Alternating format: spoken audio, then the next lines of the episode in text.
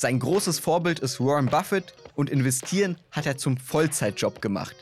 Willkommen bei Money Mindset. Ich bin Leo Ginsburg.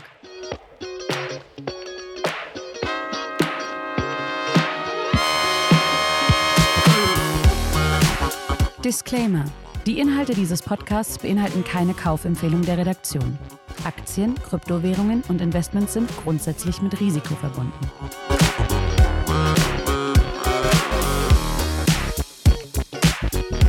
Heute ist bei mir Jonathan Neuscheller zu Gast. Jonathan ist Gründer von Abilitato, einer Analyseplattform für Aktien. Wie er selbst investiert und was wir von ihm lernen können, darüber sprechen wir jetzt. Hallo Jonathan. Hi Leo, danke für die Einladung in deinen Podcast. Jonathan, du bist ein großer Fan von Warren Buffett, der Investorenlegende. Kannst du uns kurz erzählen, warum? Was gefällt dir so an ihm? Ja, zwei Dinge. Das erste ist, er hat einfach diesen Track-Rekord. Sein Unternehmen ist jetzt seit 1965 von ihm geleitet und man kann es einsehen, in jedem Geschäftsbericht gibt es da am Anfang diese legendäre Tabelle, wo er die jährliche Performance auflistet und das dem S&P 500 gegenüberstellt. Und da sieht man, dass es jetzt wirklich tatsächlich auf die Nachkommastelle genau die doppelte Rendite ist, verglichen mit dem S&P 500. Und das nicht über ein Jahr oder drei Jahre, sondern tatsächlich eben über die jetzt fast 60 Jahre. Und auch in den Jahren davor hat er schon enorm hohe Renditen erzielt. Und er hat als äh, zweite Eigenschaft, neben dieser wahnsinnig guten Rendite, auch die Fähigkeit, ganz viel von seinem Wissen weiterzugeben und wie eine Art Lehrer oder Professor einmal jährlich diesen Brief an die Aktionäre zu schreiben, zur Hauptversammlung einzuladen und dort dann Fragen zu beantworten. Und da ist natürlich noch eine Wertschätzung für die Mitaktionäre da. Und ich glaube, da kann man unglaublich viel dabei lernen. Man sollte natürlich nie blind kopieren. Ich glaube nicht, dass das funktionieren würde, aber man sollte das wie so ein Werkzeugkasten sehen, wo man das eine oder andere Werkzeug rauspacken kann, für sich selbst dann auch anwenden kann und so seinen eigenen Investmentstil eben bereichern kann. Du warst ja auch schon mehrmals auf der Hauptversammlung von Berkshire Hathaway, von seinem Unternehmen. Kannst du uns kurz dahin bringen? Also wie sieht so eine Veranstaltung aus? Was erlebt man da? Ja, es ist einfach ein riesiges Festival. Also zumindest mittlerweile, da haben wir eine fünfstellige Besucherzahl. Da wird ein ganzes Stadion gefüllt und äh, ich bin dreimal dort gewesen von 2017 bis 2019. Ich bin da um zwei Uhr morgens schon in der Schlange gestanden. Ich muss aber kurz noch erklären, die Amerikaner sind uns ja zeitlich verschoben. Und ich war dann noch im deutschen Rhythmus, das wäre dann 9 Uhr morgens deutsche Zeit. Also so schlimm, wie es sich anhört, ist es gar nicht. Aber es war ein riesen Spaß. Ich habe dann am Tag davor noch so Snacks eingekauft für die Nacht und den frühen Morgen und dann bin ich da ganz vorne gestanden. Also hast du vor der Halle sozusagen gecampt und genau, dann gewartet, dass du der Erste bist, der rein Ja, ja, genau. So, ich war nicht mal der Erste tatsächlich. Ja, da ist dann eine Fangemeinde da eine eingeschworene und vor allen Dingen, und das ist jetzt das Interessante, bin ich dabei äh, mit ganz vielen anderen Investoren äh, ins Gespräch gekommen. Und obwohl wir uns nicht kannten, waren wir sofort im Gespräch, weil wir eben ganz viele Ansichten geteilt haben ne? wie man eben investiert, dass man langfristig investiert, die Unternehmen begleitet bei ihrem Wachstum, bei ihrer Wertsteigerung, ähm, dass man sich nicht so sehr auf diese ganze Investmentpornografie fokussiert, ähm, dass man auch Vertrauen hat in Unternehmen und Manager oder eben den Buffett. Und das sind halt ganz viele Gemeinsamkeiten vorhanden. Und ja, so, so lief dann dieser Hauptversammlungstag ab. Es gibt ja drumherum auch noch eine große Halle, in der die Portfoliounternehmen sich ausstellen. Dann ist er ja bei verschiedenen Hausbaugesellschaften beteiligt. Da konnte man mal durch die Häuser durchlaufen. Das sind ja Fertighäuser in den USA äh, und so weiter und so fort. Da konnte man einfach fühlen, was es bedeutet, äh, Aktionär zu sein, nämlich Miteigentümer zu sein. Und ähm, es war dann auch, glaube ich, noch Bill Gates und auch Tim Cook vor Ort zumindest in einem der Jahre, in denen ich dort gewesen bin. Mit denen konnte man natürlich nicht persönlich sprechen, zumindest ich nicht, dafür bin ich viel zu unbedeutend. Aber es war schon interessant, die da, da vorne stehen und sitzen, zu sehen und zu hören. Würdest du sagen, dass durch diese Halle zu laufen, diese Unternehmen zu sehen, das ist, was das Wichtigste ist, was du mitgenommen hast aus deiner Reise, dass man als Aktionär wirklich Unternehmer ist?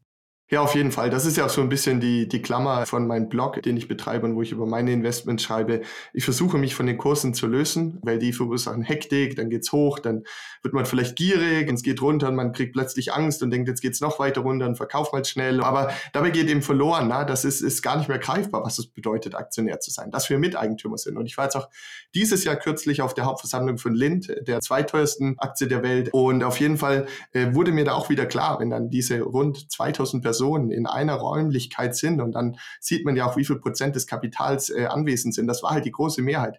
Diese Unternehmen zusammen, denen gehört Lind. Also diesen Personen zusammen, denen gehört Lind Man sich das mal vorstellt, da wird plötzlich greifbar. Diese ganze Marke mit ihren Hunderten von Stores und weltweit zu finden in praktisch jedem Supermarkt gehört den Personen, die jetzt gerade in diesem Saal sind. Und da wird es plötzlich greifbar. Und deswegen bin ich tatsächlich immer wieder gerne auf einer Hauptversammlung. Ich bin ja auch ehrenamtlich Hauptversammlungssprecher für eine Aktionärsvereinigung und äh, mache das ein paar Mal im Jahr. Und ansonsten privat versuche ich auch mindestens eine Hauptversammlung pro Jahr zu besuchen.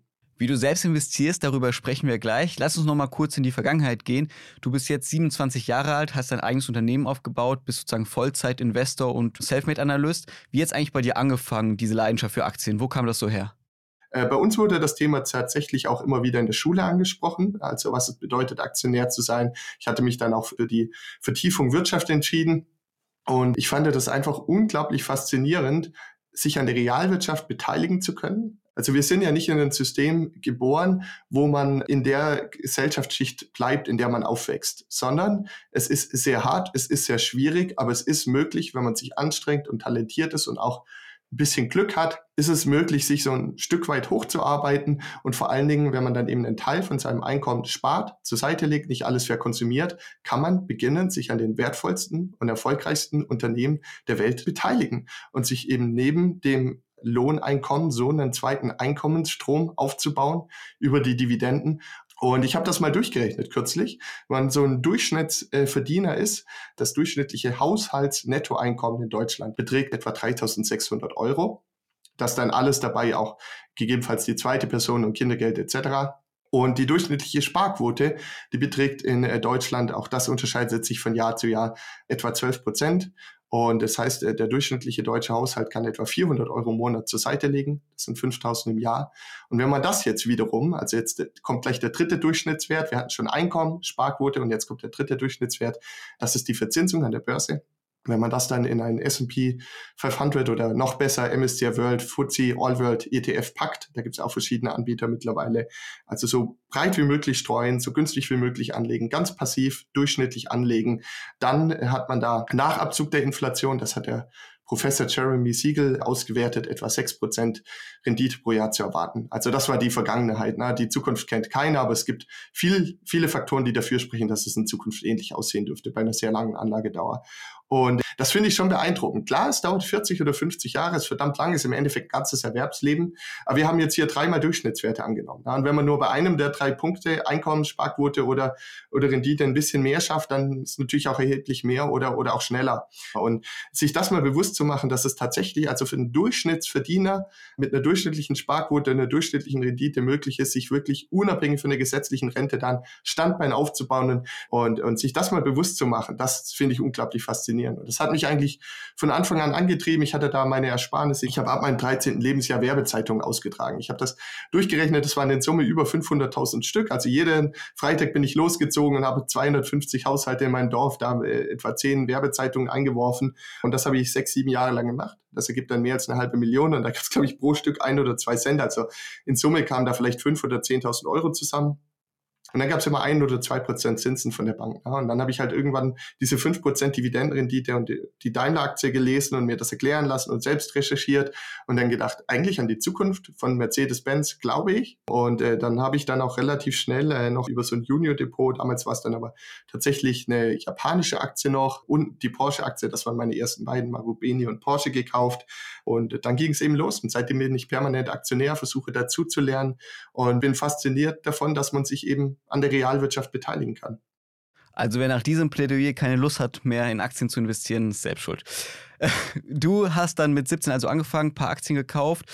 Heute bist du Gründer von Abilitato. Kannst du uns kurz in wenigen Sätzen erklären, was ist das für ein Unternehmen und wie kamst du darauf, das zu gründen? Ja, da gab es einfach eine Quellenergie in mir. Also ich glaube, dass es sich sehr lohnt, seine Investmentgedanken niederzuschreiben und auch zu teilen.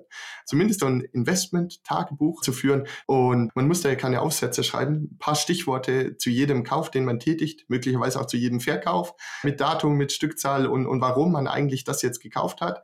Und das dann eben in irgendein Heft oder auch digital, je nachdem, wie man das mag, das da reinzupacken und dann mal nach drei oder fünf Jahren da drauf zu schauen, das ist unglaublich lehrreich. Ja. Und was bei Abilitatus ansonsten noch so die Gemeinsamkeit ist, dass es um das unternehmerische Investieren geht, also wirklich eine Aktie wie ein Unternehmensanteil, wie ein Stück Miteigentum zu sehen und dann äh, tolle Unternehmen zu suchen, möglichst früh zu finden und bei ihrem Wachstum, ihrer Wertsteigerung zu begleiten und so letztlich halt über die Jahre immer freier und unabhängiger zu werden. Man könnte das jetzt auch alles wieder anhand von theoretischen Büchern erklären. Da gibt es ja auch ganz viele ganz tolle. Einige davon habe ich selber gelesen. Aber das Problem ist, ich glaube, man muss das Investieren auch einfach in der Praxis lernen. Das hatte Christian W. Röhl mal so schön in einem Interview gesagt. Und zwar, wenn man jetzt 10.000 Euro hat und startet, dann kann man ruhig mal für 9.000 Euro so einen breit diversifizierten ETF kaufen. Aber man könnte auch für 500 oder 1.000 Euro eine erste Einzelaktie kaufen.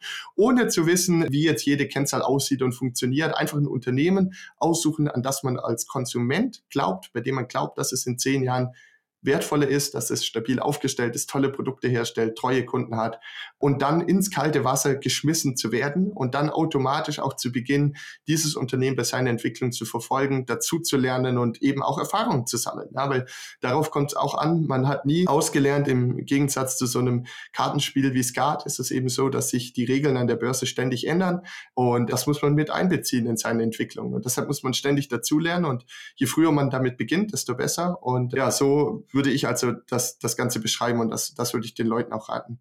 Dann lass uns doch kurz über dein Depot sprechen. Wie investierst du selbst? Was sind denn so ein paar große Werte in deinem Depot, die du selbst geil findest? Ja, also ich versuche nicht zu emotional zu werden. Ich glaube ganz im Gegenteil, dass es extrem wichtig ist, sich immer wieder zu hinterfragen und seine Depotposition zu hinterfragen. Also nicht nach Bestätigung zu suchen, sondern eher umgekehrt zu überlegen, ob dieses Unternehmen wirklich noch den Platz im Depot verdient hat. Ansonsten der Transparenz halber noch kurz, ich führe mittlerweile drei verschiedene größere Depots und deswegen die Ansätze unterscheiden sich auch jeweils leicht. Aber die große Klammer ist halt, dass ich auf ein paar wenige Kennzahlen besonders stark achte. Das ist zum einen die Höhe des freien Cashflows, also Ganz einfach erklärt, wenn ein Unternehmen keine Dividende ausschütten würde und auch keine Schulden tilgen würde und auch keine Übernahme tätigen würde, wie viel höher ist am Ende des Jahres das Bankguthaben als am Anfang des Jahres. Ja, das ist also der Mittelzufluss und der kann dann beispielsweise über Dividenden, Aktienrückkäufe, Übernahmen etc. verwendet werden. Aber das ist für mich mit die wichtigste Kennziffer, ähm, die sich aus dem unternehmerischen Investieren ergibt. Warum findest du diese Kennziffer so wichtig? Weil, weil das am Ende die Grundlage ist, weshalb wir investieren. Wir, wir zahlen also Ersparnisse, die wir nicht verkonsumiert haben, die zahlen wir ein auf das Verrechnungskonto und kaufen damit Aktien. Und warum machen wir das? Weil wir erhoffen, dass über die Investitionsdauer ein höherer Cash-Rückfluss stattfindet als das, was wir heute gezahlt haben. Und das ist ja am Ende die Überlebensgrundlage für jedes Unternehmen, dass es mehr Cash-Zufluss haben muss als Cash-Abfluss. Ansonsten kommt immer ein Kapitalbedarf auf und irgendwann droht eine Pleite, wenn eine Finanzierungsrunde nicht klappt. Das ist ein ganz gefährliches frühes Stadium der Unternehmensentwicklung. Also mit Abstand die wichtigste Kennziffer, um überhaupt ein Gefühl dafür zu bekommen, wie ein Unternehmen positioniert ist. Weil wenn ein Unternehmen der Lage ist, erhebliche Cash-Überschüsse zu erwirtschaften, dann kann es die auch verteilen an die Eigentümer und dann ist auch eine Rendite möglich für die Eigentümer.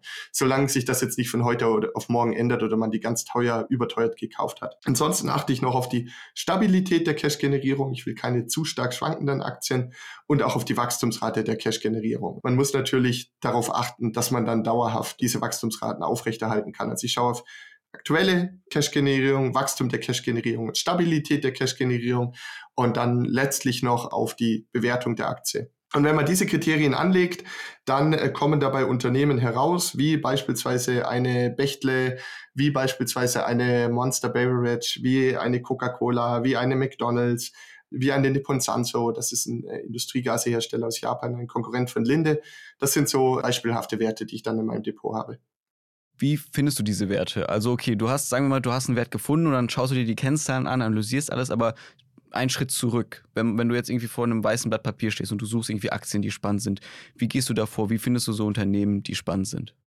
Das ist tatsächlich kein so strukturierter Prozess, ich würde das jetzt gerne behaupten, sondern es ist einfach ein äh, sehr großes Interesse, das bei mir vorhanden ist. Ich habe ja schon das sehr stark ausgeprägte Lesebedürfnis angesprochen. Das heißt, ich lese ganz viele verschiedene Medien, darunter auch immer wieder die Artikel vom Business Insider, äh, aber natürlich auch viele englischsprachige Medien. Ich verfolge Fondsmanager. Ich schaue mir aber auch immer mal wieder einen Stock Screener an und schaue dann in speziellen Sektoren, zum Beispiel nicht zyklische Konsumgüterunternehmen und dann absteigen nach Marktkapitalisierung. Welche Player gibt es da? Und dann schaue ich mir mal eine halbe Stunde auf der Investor Relations Website äh, eine Investorenpräsentation oder einen Geschäftsbericht an.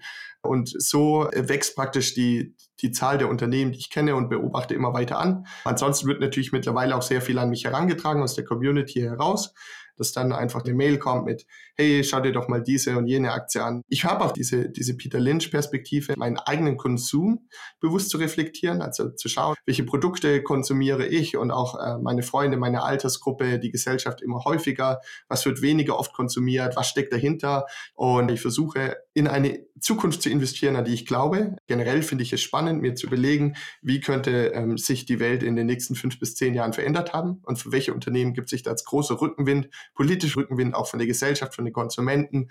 Und wer ist da gut positioniert und könnte daher viele Jahre eine, eine steile Wachstumskurve haben.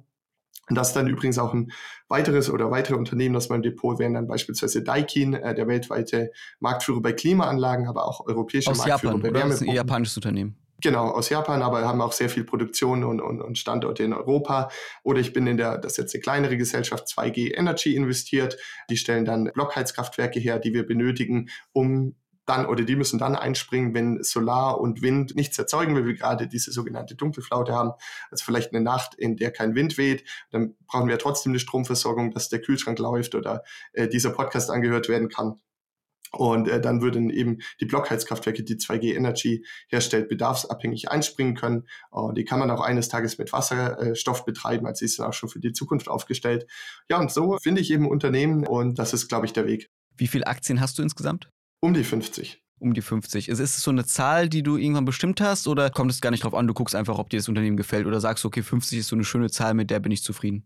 Nein, das äh, verändert sich im Laufe der Zeit. Es sollte nicht zu viel werden, weil es dann einfach schwierig wird, die überhaupt noch beobachten und verfolgen zu können bei ihrer Entwicklung. Auf der anderen Seite sollten es aber auch nicht zu wenige werden, um eine, eine Mindestdiversifizierung jederzeit einhalten zu können.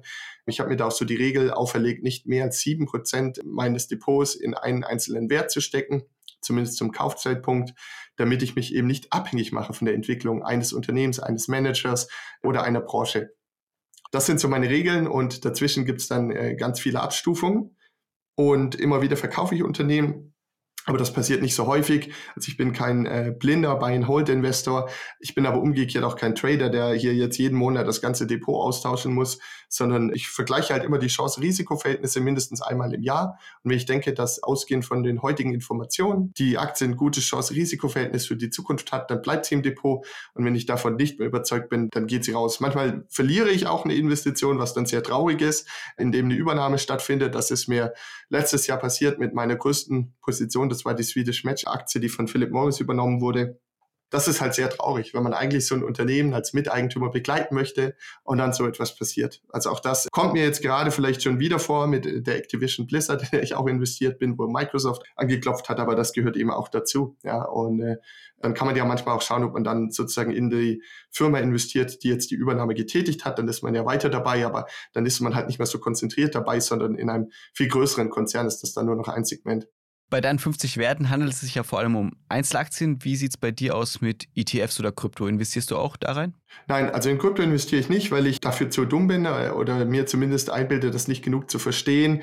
Ähm, ich äh, glaube, es fehlt auch einfach die Cash-Generierung. Ich versuche Vermögenswerte zu kaufen, die Teil der Realwirtschaft sind und die, die Cash generierend sind. Und ich habe lieber den umgekehrten Fall, also so eine Coca-Cola, die jeden Tag Getränke verkauft und damit jeden Tag einen Cash-Zufluss hat und den verteilen kann. Das ist mir viel lieber. Und mir fehlt auch die Geschichte, die Historie, die Regulierung fehlt mir. Also es sind ganz viele Aspekte und deshalb bin ich da wirklich der falsche Ansprechpartner. Und dann hattest du noch eine weitere Frage gestellt. Genau, ja, ich bin tatsächlich in, in ETFs investiert, allerdings in einem geringeren Ausmaß. Zum einen bin ich da bei Quirion zu einem Robo-Advisor investiert mit einem relativ geringen Betrag, weil ich einfach auch checken möchte, wie sich das entwickelt gegenüber meinen aktiven Ideen. Und insofern mache ich das aber in einem sehr geringen Umfang. Ansonsten möchte ich mein Geld schon selber äh, direkt äh, in der Realwirtschaft anlegen. Was mich noch interessiert, dein Lebensziel. Du bist ja sozusagen wie ein Fondsmanager für deinen eigenen privaten Fonds. Du bist ja nirgendwo ein eingestellt. Von was lebst du eigentlich? Also wie finanzierst du eigentlich dein Lifestyle? Ist es nur der Blog oder was kommt da so rein? Genau, also es ist nur der Blog. Der Blog äh, funktioniert auch nicht affiliate-basiert. Dieses Modell gibt es ja auch bei vielen Content-Creatern. Ich habe mich da bewusst dagegen entschieden, weil ich glaube, es macht sehr abhängig und es gibt typischerweise dann hohe Provisionen, wenn man unseriöse Anbieter empfiehlt. Es gibt aber natürlich auch völlig unproblematische Affiliate-Empfehlungen. Ich habe mich äh, bei meinem Habilitator-Blog für ein anderes Monetarisierungsmodell entschieden, nämlich einen Mitgliederbereich. Und da möchte ich die Leute noch näher an mich heranholen. Äh, die bekommen dann Livestreams, die bekommen Podcasts, die bekommen Forum, Möglichkeit des Austausches, paar exklusive Inhalte. Und darüber finanziere ich dann äh, den Blog. Und das ermöglicht es mir eben für die Leute zu schreiben und für die Leute zu arbeiten, weil ich letztlich dann äh, auch von denen lebe und äh, daraus meine Arbeit finanziere. Ich habe jetzt zwei Jahre lang den Blog auch aus eigenen Ersparnissen aufgebaut, äh, aber äh, bei der Zahl an Lesern, die ich mittlerweile erreiche, stehen auch ganz ordentliche Kosten. Deswegen habe ich mich jetzt eben für den Mitgliederbereich entschieden. Mir ist aber auch ganz wichtig, einen erheblichen Teil der Artikel weiterhin frei zugänglich zu lassen, damit auch der Schüler, Auszubildende oder Student da, davon profitieren kann.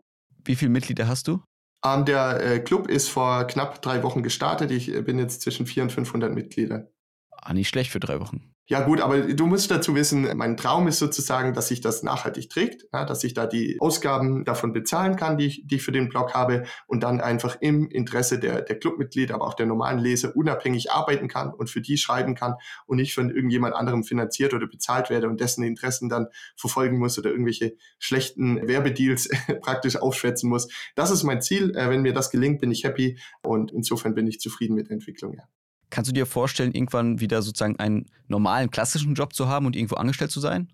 Ja, man, das gibt ja diesen Spruch, sag niemals nie, und ich glaube, den, den würde ich jetzt auch an der Stelle nennen wollen. Das ist auch etwas, was sich in Zukunft vermutlich viel stärker durch ganz viele Lebensläufe äh, zeichnen wird, ist, dass, dass wir da nicht mehr dieses, du beginnst bei einem Arbeitgeber und dann gehst du mit dem in Rente eines Tages. Also das gibt's natürlich auch noch, ist schön, wenn das klappt, aber ich glaube, unsere Welt, die wandelt sich so schnell, die ist in so einem gewaltigen Umbruch, auch wenn man diese ganze künstliche Intelligenz denkt, an den Aufstieg von anderen Wirtschaften wie China, auch die Elektromobilität, die Wärmepumpen. Es wird ja der, die gesamte Wirtschaft umgebaut. Und dass sich daraus eben auch ergeben wird, dass sich viele Lebensläufe äh, anders gestalten werden als in der Vergangenheit. Dass man also an einem gewissen Ort Erfahrung sammelt und die dann einbringt für was anderes. Und Stand heute habe ich äh, mega Lust darauf, das Ganze mit Habilitato Vollzeit zu machen. Aber was ich jetzt in 20 oder 30 Jahren machen werde, das kann ich natürlich heute nicht sagen. Ja. Und ich glaube, es ist hilft auch und es ist auch wichtig, einfach so einen Grundoptimismus in sich zu haben. Und den habe ich und ansonsten braucht man auch gar nicht investieren, denn äh, man investiert ja immer in die Zukunft der Unternehmen, an denen man sich beteiligt. Wenn du Warren Buffett eine Frage stellen könntest oder ihm eine Sache sagen könntest, was wäre das? Tatsächlich habe ich gar nicht das Bedürfnis. Ich glaube, die interessanten Fragen, die wurden ihm alle schon gestellt. Ich würde natürlich liebend gerne mit ihm dabei sitzen, wenn er mit seinen beiden Managern, er hat ja den Ted Weschler und den Todd Combs angestellt, die jetzt auch schon jeweils zweistellige Milliardenbeträge verwalten. Die sollen, glaube ich, in Zukunft dann auch noch mehr äh, Aufgaben äh, übernehmen. Der hat den Craig Abel, der soll ja der nächste CEO werden.